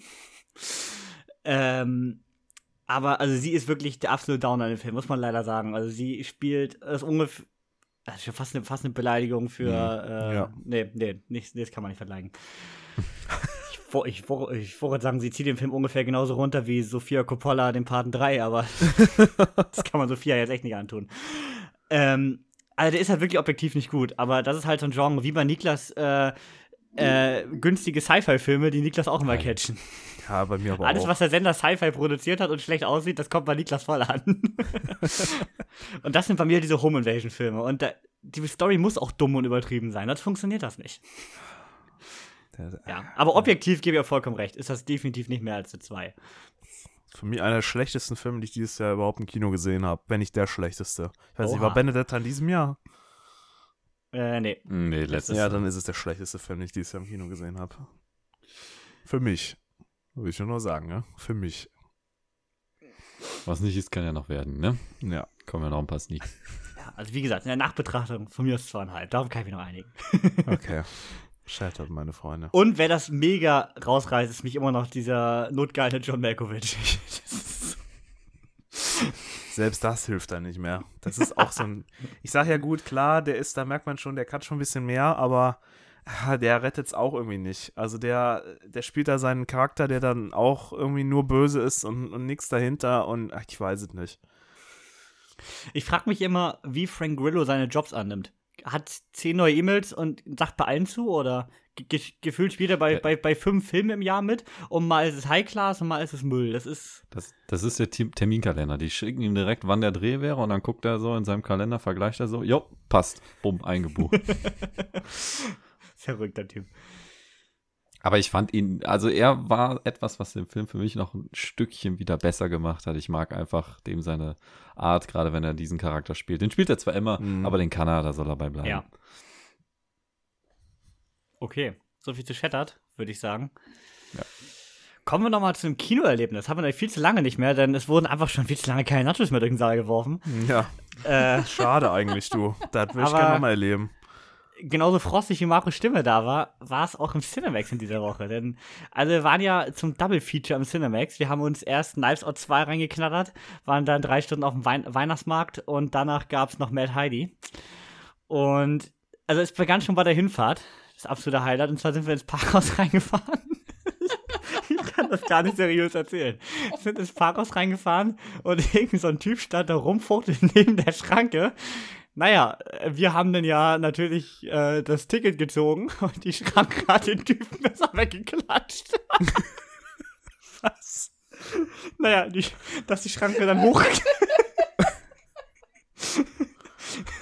Es war so gut. Dass die Schranke dann hochging, hat der Typ mit dem einfach nicht erwartet. Also, wir wollten ja rein, haben wir ganz normal hier auf den Knopf gedrückt, Ticket kam und dann ging die Schranke hoch und er stand da halt noch über die Schranke gebeugt. Also, er stand, er, war, er stand wohl bemerkt auch erst für uns im Weg und hat dann gesehen, oh, da kommt ein Auto und hat sich direkt an die Schranke reingestellt. Irgendwie hat das nicht in diesem. Das ist meine Frage. Habt ihr eine gereicht, Dashcam? Nein, es war, es war, nicht das Auto mit Dashcam. Oh. Da ist wieder ein Argument. Bitte kauft euch eine Dashcam. Melanie. ja, ich sag ihm mal Bescheid. Ja, bitte. Aber es ging ja noch weiter. kommt man im Saal an, also er im Cinemax an, kauft seine üblichen Getränke und Essen für 15 Euro und hat schon wieder ein Privatdarlehen aufgenommen. Ähm, geht dann in den Saal, beim in den Saal reingehen, dachten wir schon ganz schön frisch hier. So. Äh, Gerade als die Werbung anfing, kam so ein übermotivierter Cinemax-Mitarbeiter rein. Moin!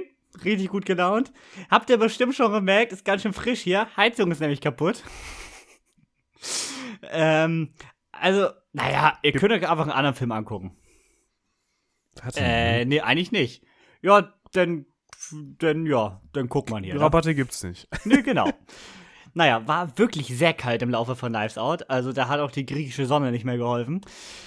Ähm, ja, also Matt Heidi war danach zum Glück in dem beheizten Saal, aber in zwei Serien ist einfach mal die Heizung ausgefallen.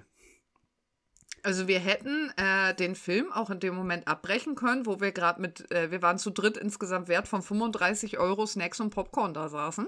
Äh, hätten wir auch zur Kasse gehen können, sagen können, nee, wir wollen dann doch nicht gucken, hätten wir auch das Geld für die Eintrittskarte wieder bekommen. Auf Cola und Popcorn und Co. bleibst dann aber sitzen.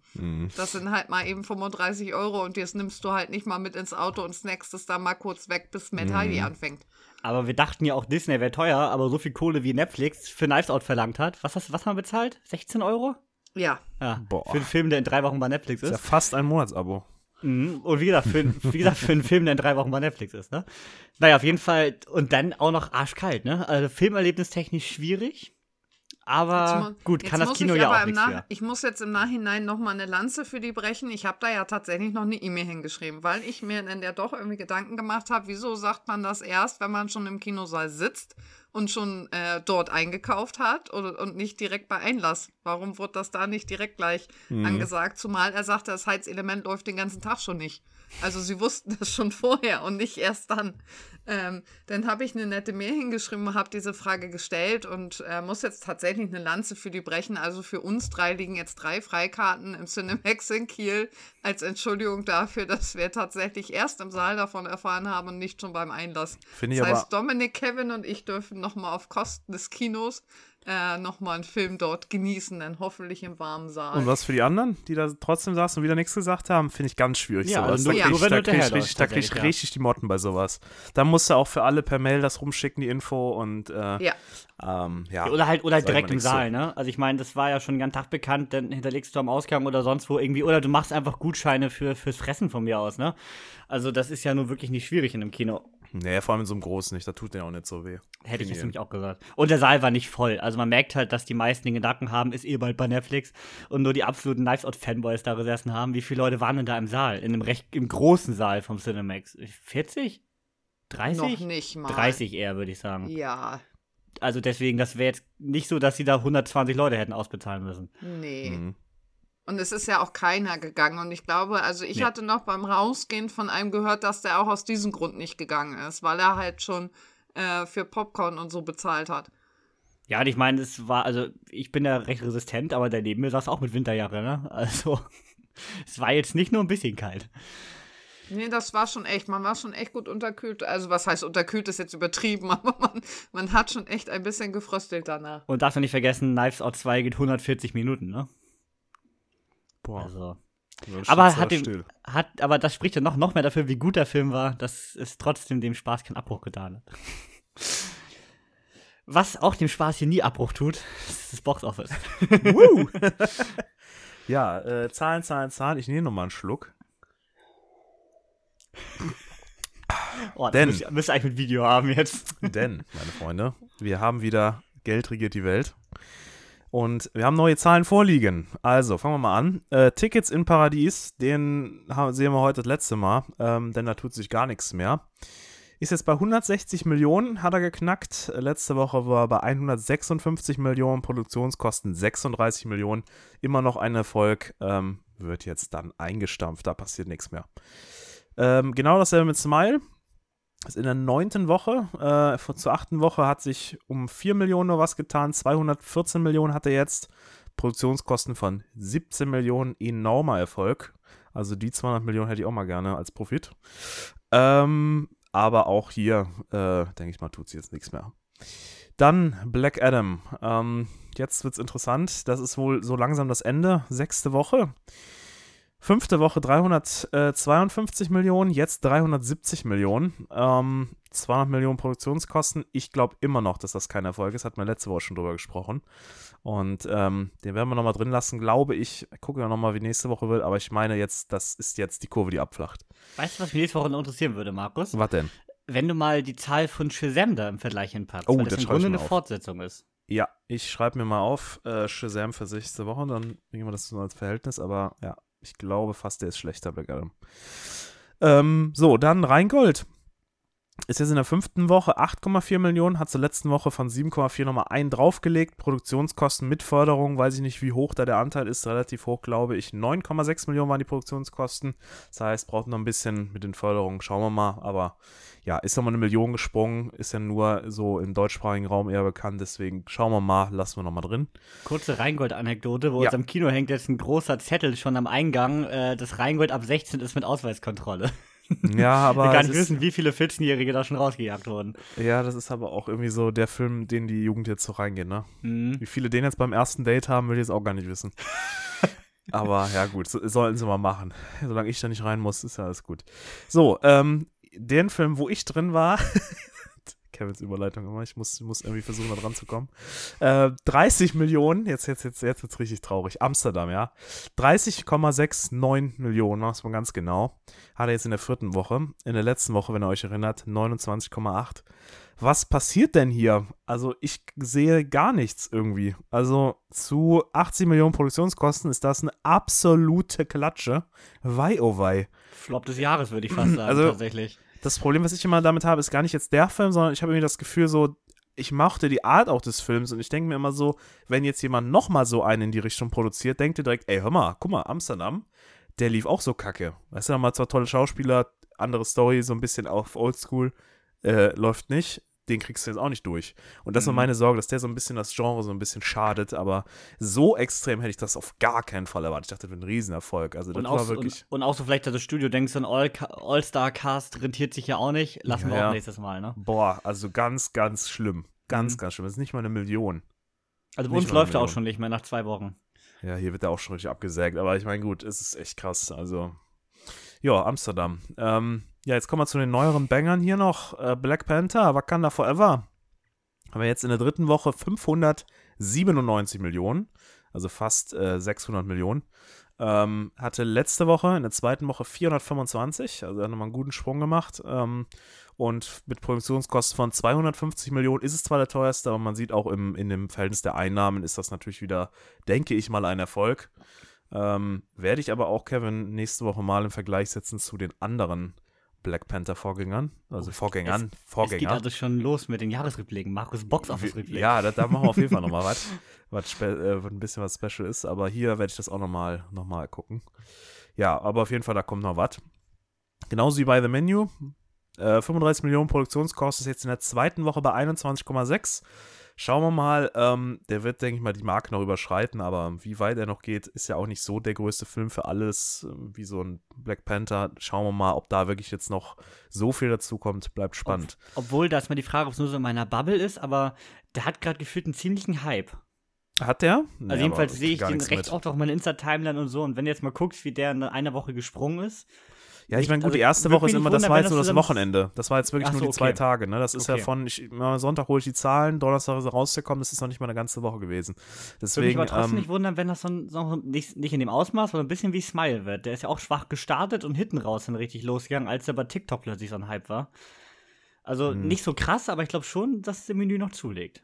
gucken wir mal, bin mal gespannt. Sehen wir dann in den nächsten Wochen. Äh, wo ich äh, den, also, ich werde schon wieder sauer.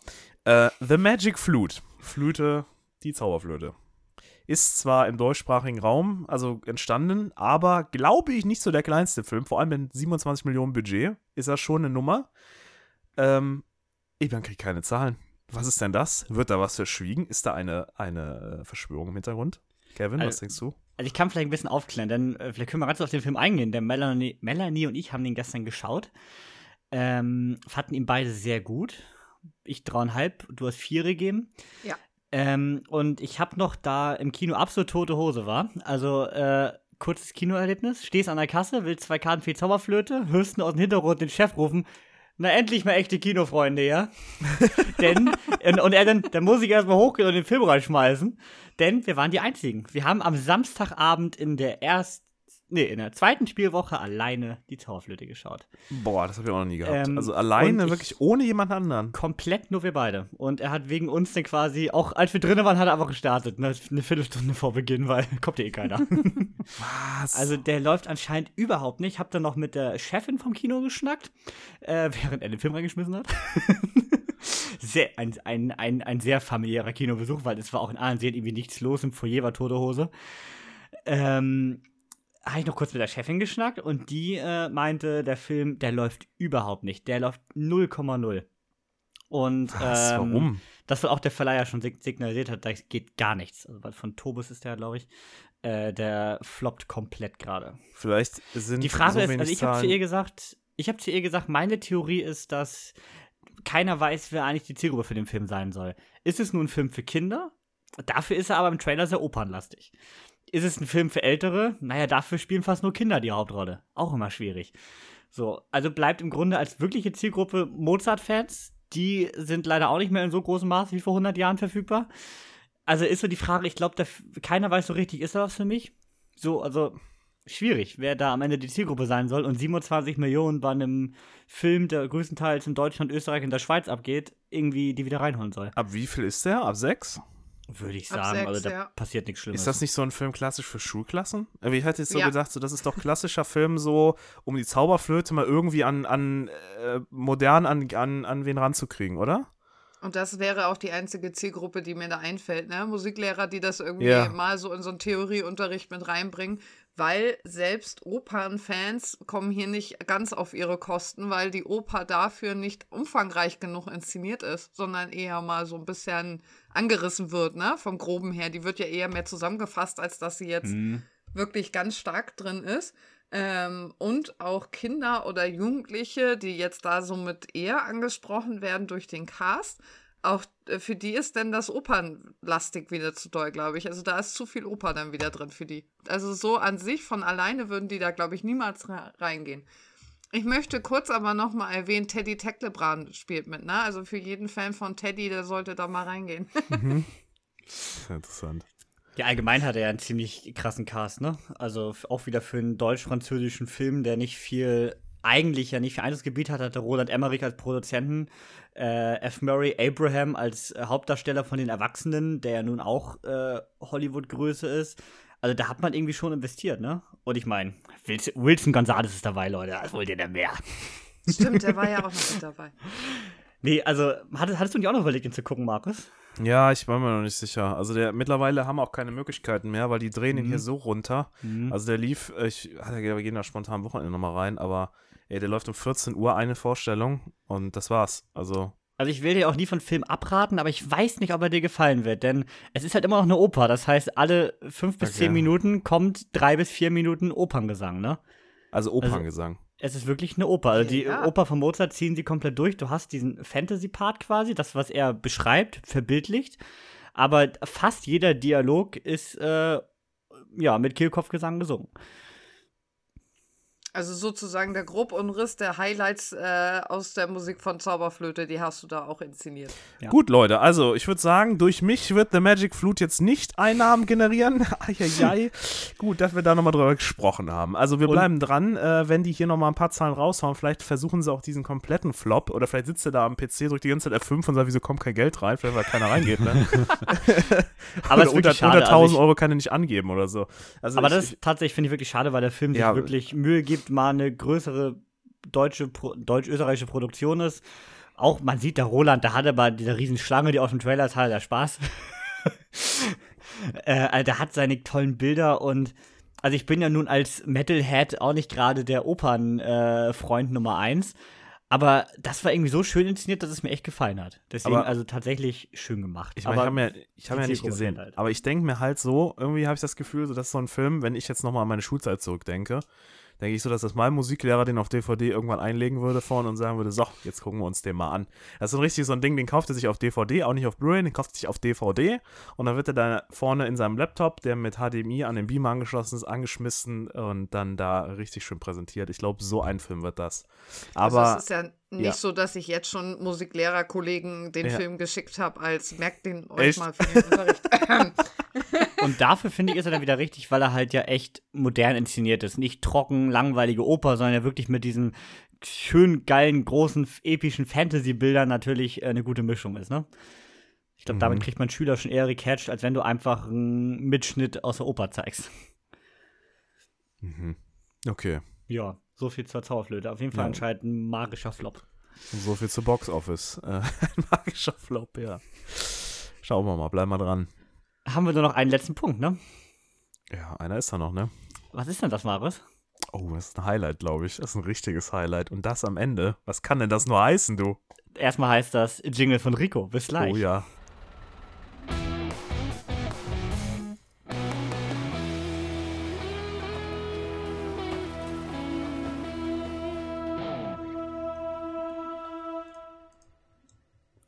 Heidi, Heidi, deine Welt sind die Berge. Ja, Leute. Und damit willkommen zur Trashperle. Dieses Lied, ich glaube, das kennt jeder, der irgendwann mal Super RTL in den letzten 30 Jahren geschaut hat. Oder Kika. Eins von den beiden war es auf jeden Fall. Und so wird es uns ja auch seit Jahrzehnten verkauft, ne? Diese Idylle und diese Unbeschwertheit der Schweizer Alpen. Und für Heidi in unserem Film ist das auch so. Lebt wohlbehütet bei ihrem Großvater auf der Alm. Sie hat ihren Geißenpeter, der zeigt ihr auch die ein oder anderen Freuden des Lebens. Es könnte nicht schöner sein. Doch abseits der Berge, wenn man die Talabfahrt runterfährt, da wird die Luft nicht nur dichter, nein, sie wird auch käsiger. Jawohl. Denn im Tal, dort hat Käseregi- Käseregime die Kontrolle über die komplette Schweiz übernommen. Und es ist eine Geißel für die Bevölkerung, komplett mit Sturmstiefeln und Käsefahne. Milchprodukte, die nicht aus Mileys Fabrik stammen, sind illegal, laktoseintolerante, werden als Bedrohung der Schweizer Lebensart abgesondert und weggesperrt. Aber das bräuchte unsere Heidi ja nicht zu kümmern. Doch leider, leider ist ihr Geißenpeter in zwielichtige Käsegeschäfte verwickelt. Und es kommt, wie es kommen musste. Ihr Geißenpeter wird vor ihren Augen hingerichtet. Und bei der Flucht aus dem Dorf zurück auf die sichere Alm wird auch noch ihr Großvater getötet. So vom Regime inhaftiert und einfach allem beraubt, was ihr je etwas bedeutet hat, beschließt sie, Rache zu üben und Mileys Käsediktatur ein für alle Male zu beenden. ja, Leute, Stark, Niklas. Ganz so stark. viel zu Mad Heidi. Äh, Gern erzählt euch jetzt mal, wer für diesen ganzen Käse eigentlich verantwortlich ist. Ja, für den Käse ist nicht nur Miley verantwortlich, sondern auch Jonas Hartmann und Sandro Klopfstein. Die beiden haben hier nämlich Regie geführt und das Drehbuch geschrieben. Das Ganze ist ja so eine ganz spannende Crowdfunding-Geschichte, aber da sagt Niklas gleich noch mal was zu. Ähm, in der Hauptrolle haben wir Alice Lucy, die äh, die namensgebende Heidi aus den Bergen spielt. Äh, hat noch nichts anderes vorher gemacht, ist also ihr Debütfilm. Aber wer ganz viel anderes vorher gemacht hat, ist Präsident Miley. Und zwar, das ist der großartige Caspar Van Dien. Ja, die holländische Legende aus Starship Troopers. Ja, Johnny D. Rico hier höchstpersönlich unterwegs. Und ja, der beste Mann im Film natürlich. Dazu haben wir noch ganz viele andere Leute, über die wir vielleicht gleich noch mal reden im Kontext des Reviews. Aber Niklas, wie ist denn der ganze Film eigentlich zustande gekommen? Ja, es ist mit einem Facebook, also mit einem Filmplakat auf Facebook entstanden. 2017 haben die Macher wohl eine Idee gehabt und haben sie verbildlicht in Form eines Plakats. Und es kam so gut an, dass wir direkt noch einen kleinen Promo-Teaser gemacht haben. Darauf äh, ist wie eine Lawine anscheinend. Wurde eine Crowdfunding-Kampagne gestartet und ein Merchandise-Shop. Und das hat dann genügend Geld fürs Drehbuch zusammengebracht. 2020 kam dann endlich, sage ich mal, war es so weit, dass man einen Investitionsaufruf starten konnte. Und auf den haben sich die Leute gemeldet. Und zwar aus 18 verschiedenen Ländern. Haben insgesamt 538 Leute, insgesamt 2 Millionen Schweizer Frankli eingesammelt. Und die durften dann für den Dreh von diesem herrlichen Trash verwendet werden. Übrigens sind alle, die da äh, investiert haben, auch an den Einnahmen des Films beteiligt. Wurde dann also äh, im letzten Herbst gedreht, an 21 und feiert endlich jetzt seinen Release. Am 8. Dezember wird das Ganze auf der eigenen Webseite veröffentlicht. Für jeden zum Stream kostet so irgendwie 21 Euro. Aber wir hatten ja die Gelegenheit, in ausgewählten Kinos schon mal einen Blick drauf zu werfen. Ne? Und was soll ich sagen? Unsere beiden Trash-Koryphäen Melanie und Markus gucken schon so gespannt. Melanie, sag doch mal, was fällst du von dem eigentlich? Das war der Hammer. ich kann nichts mehr dazu ergänzen. Nein, das war einfach mega. Ich habe mich auf einen richtig schönen, trashigen Film im Kino gefreut und ich habe ihn bekommen und bin mehr als zufrieden nach Hause gegangen, wirklich. War richtig, richtig gut. Markus? Ja, der hat mich ja mal vollkommen abgeholt. Da, wo Sky Sharks und andere Filme mich äh, vor allem im Kino da äh, zurückgelassen haben, hat er richtig abgeliefert auf allen Ebenen. Hat äh, für uns als Kenner ja mittlerweile alle, alle richtigen Ecken hatte er und äh, war, war perfekt. Also ich, ich kann nur sagen, äh, klar, es bleibt ein Trash-Film, aber für das, was er ist, ist er wirklich genial. Hm. Ich muss auch sagen, es fängt einfach schon an mit den Charakteren. Ne? Ich meine, es sind alles altbekannte Charaktere, die wir alle aus Heidi kennen. Da ist die Clara dabei, wie gesagt, der Geißenpeter, der Großvater. Alle kommen davor, aber haben ihren ganz eigenen Twist bekommen. Wenn ich allein schon den Geißenpeter sehe, der kommt direkt am Anfang des Films, sieht man ihn, er liegt da mit Heidi in der Hütte, hatten gerade Spaß. Und dann geht er raus und er ist einfach angezogen wie der letzte Schweizer Bergpimp. und es ist, es ist so gut gemacht. Ey. Es ist so gut gemacht. Großvater dann auch noch ein alter äh, Revoluzer. Und dann kommen ja unsere, ja, ich will schon sagen, ja, eigentlich sind es Käsefaschisten, ne? Man kann es nicht anders sagen. Kommandant, Kommandant Knorr und Fräulein Rottweiler. Allein für diese Namen, ey, da, ja, muss genial. ich den Drehbuchschreiber mal sagen, herzlichen Glückwunsch, ihr habt echt alles genailt. Ja. Perfekt. Absolut. Was waren eure Lieblingscharaktere? Oh, schwierig. Sehr ähm, schwierig. Also ich fand Geisenpeter wirklich absolut genial. Allein wie der mhm. auch diese Anfangsszenen da beherrscht hat. Also ist ja nicht so, dass man jetzt denkt, andere Trash-Filme explodieren ja in, im Sekundentakt, aber der hat sich auch seine Zeit an diesen gewissen Stellen genommen, was ihn auch gut macht.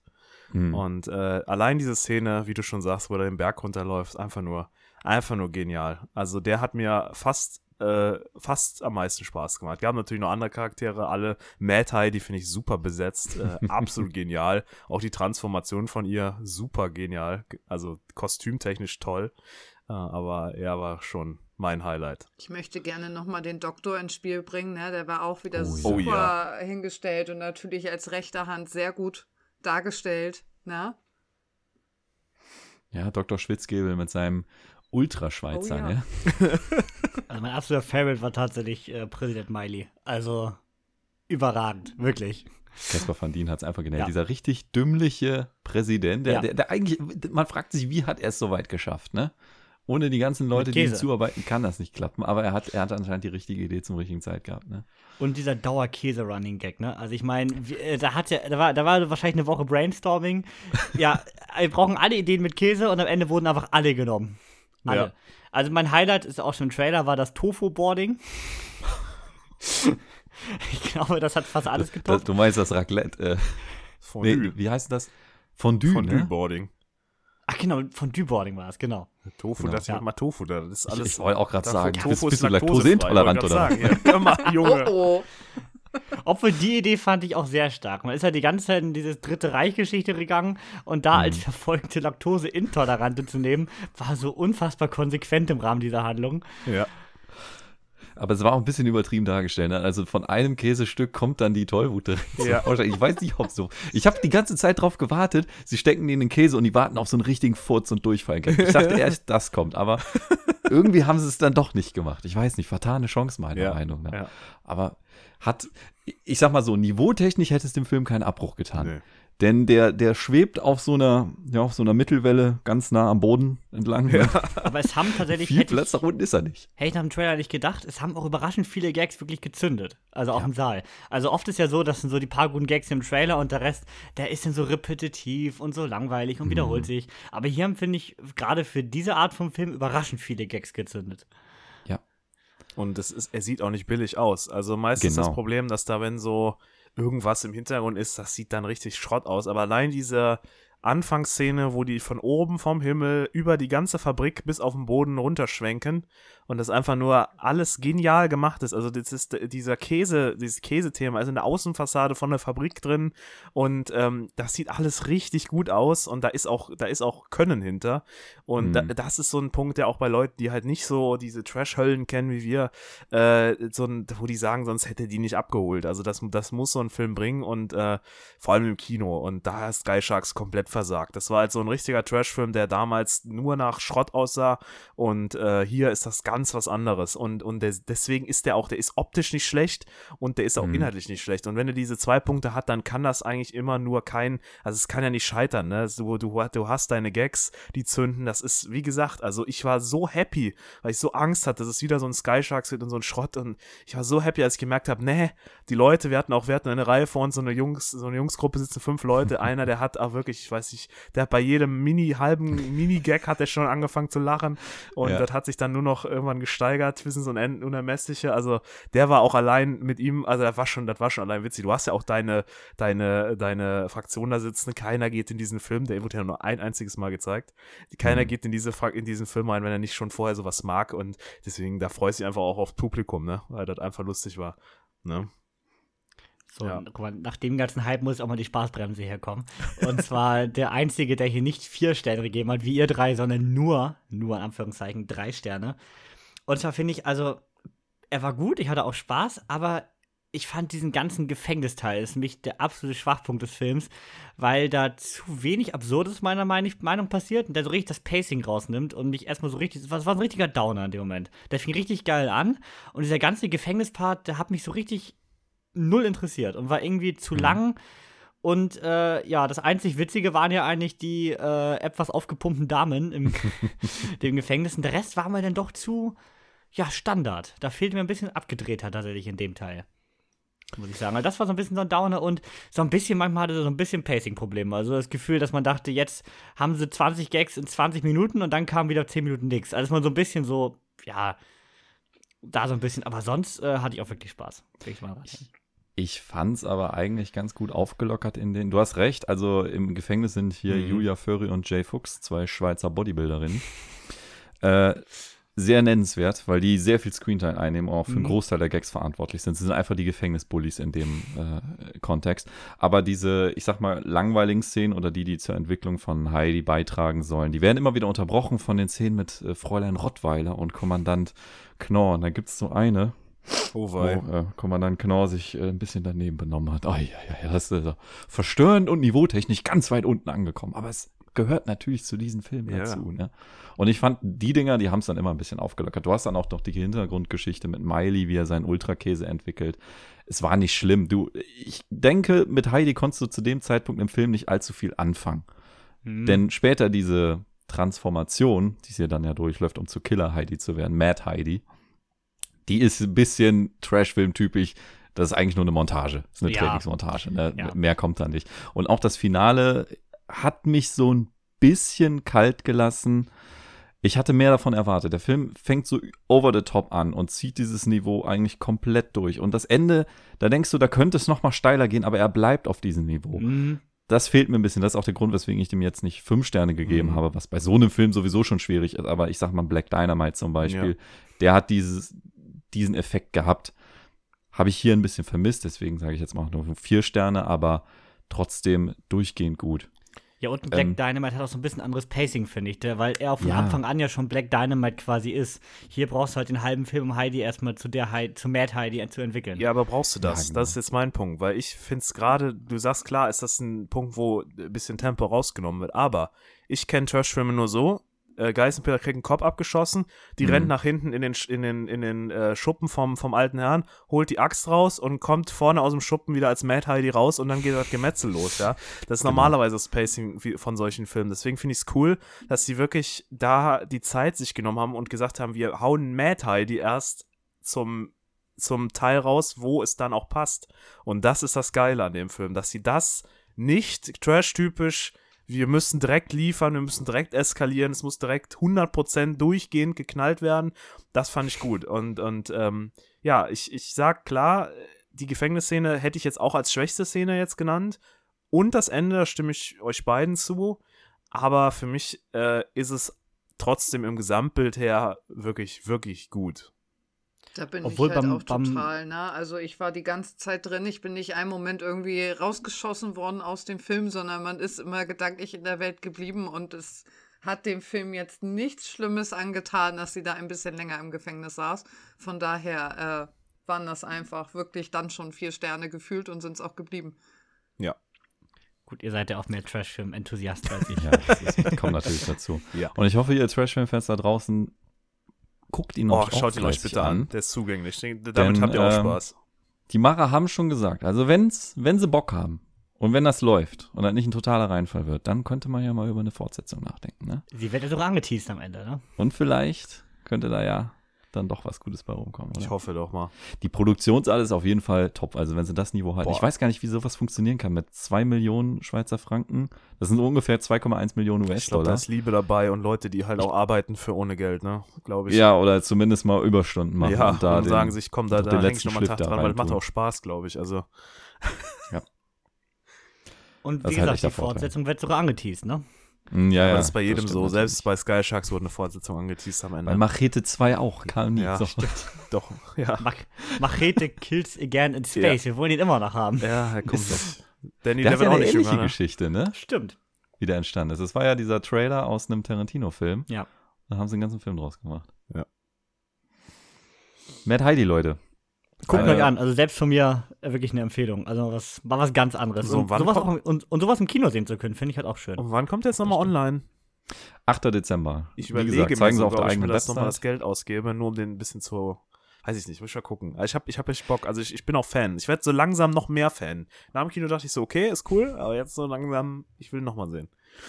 Er kommt später ja auch auf andere Portale. Haben sie ja schon angekündigt. Wie gesagt, sie wollen jetzt nur erstmal, ich sag mal, die, die heiße Phase, wo du noch richtig Kohle machen kannst, wollen Mhm. sie über ihre eigene Plattform machen. Kann man ja auch verstehen. Guck mal, hier nochmal ein ganz persönlicher Aufruf. Liebe Matt Heidi-Produzenten, bringt den Film doch einfach nochmal als 4K, HDR, HFR, 3D Blu-ray raus. Markus braucht unbedingt noch eine dritte Disc in 3D. Das ist ganz wichtig. äh, dann gebt euch Markus auch gerne im Steelbook äh, 160 Euro Special Edition. Macht einfach eine Auflage mit 10 Versionen. Und dem reicht. Käserad direkt mit dabei. Und das ist so ein bisschen wie so seltene Autos. Weißt du, es, es gibt nur 10 Stück, die sind durchnummeriert. Markus kauft sie alle und irgendwann fragen sie alle, wer hat eigentlich diese ganzen Matt Heidi-Auflagen?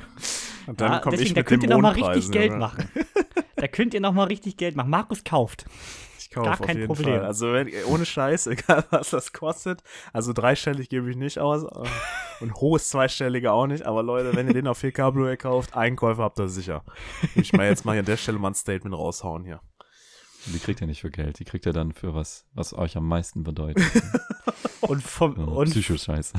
für Käse. Für Käse. Du, du, du bezahlst die Produzenten mit Käse. Geil, Mann. Ich möchte bitte, dass denn zu jeder 4K Blu-ray aber wirklich auch so Käse mitgeliefert wird, ne? Sonst macht das Oh, ja. So ein schöner Swiss Ultra Cheese, ne? Der gehört dann dabei einfach. Nee, die ganze Disc ist einfach in dem Käse drinne. Den musst du erst wegessen, damit du an die Disc rankommst. Das heißt, alle Laktoseintoleranten können den Film da nicht gucken. Gute Idee. Genial. Ja, Matt Heidi. Und ich würde sagen, damit sind wir angekommen am Ende einer wirklich langen Podcast-Folge. Äh, aber mir hat sehr viel Spaß gemacht. Wir hatten ganz tolle Themen, wir hatten ganz tolle Leute dabei. Ähm, und deswegen würde ich mich freuen, wenn ihr uns auf Spotify mit 5 Sternen bewertet, wenn es euch gefallen hat. Wenn nicht, dann schreibt ihr konstruktive Kritik bei Instagram. Und dann sehen wir uns in der nächsten Woche wieder, wenn es am Sonntag um 18 Uhr wieder heißt, nach dem Abspann. Bis dahin, ciao. Tschö. Ciao.